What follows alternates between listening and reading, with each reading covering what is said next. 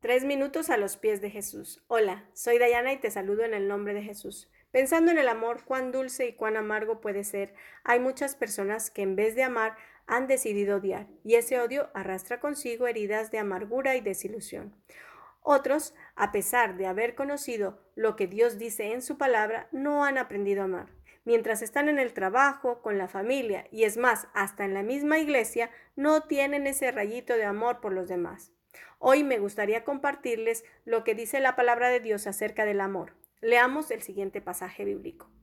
Este mandamiento nuevo les doy, que se amen los unos a los otros así como yo les he amado. También ustedes deben amarse los unos a los otros. Juan 13:34. Podemos ver aquí las palabras de nuestro Señor Jesucristo dándonos una ordenanza, una ley, un mandato.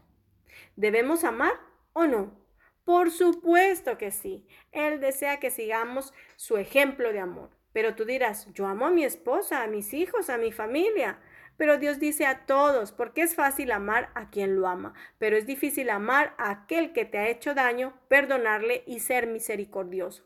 En el siguiente pasaje bíblico Dios nos habla acerca de esto.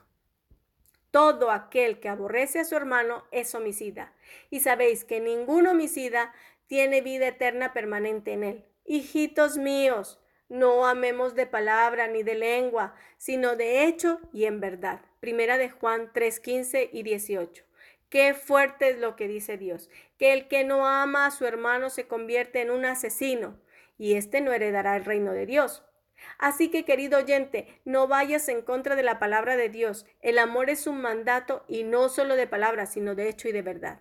Quizás no has podido amar porque tienes en tu corazón falta de perdón o nunca recibiste amor. Dios quiere restaurarte, Él quiere que conozcamos el verdadero amor, quiere que vivamos una vida entera para Él. Y el primer fruto del Espíritu Santo es el amor, y debemos ponerlo en acción. Anímate hoy para dar un giro a tu vida y escuchar la voz de Dios, siendo verdadero cristiano y creyente. Por eso hoy te invito a hacer el cambio, a perdonar y dejar esas raíces de amargura que te han hecho una persona apática, triste y solitaria. Te invito a abrazar más, a sonreír, a saludar, a ayudar, a mirar a los demás con los ojos de amor con los que Jesucristo nos ve a nosotros y nos ha perdonado.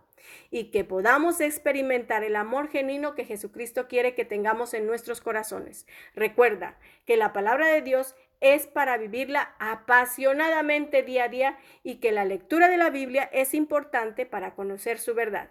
Que el Señor te bendiga y derrame sobre tu vida la paz y el amor que necesitas en tu corazón. ¿Y tú?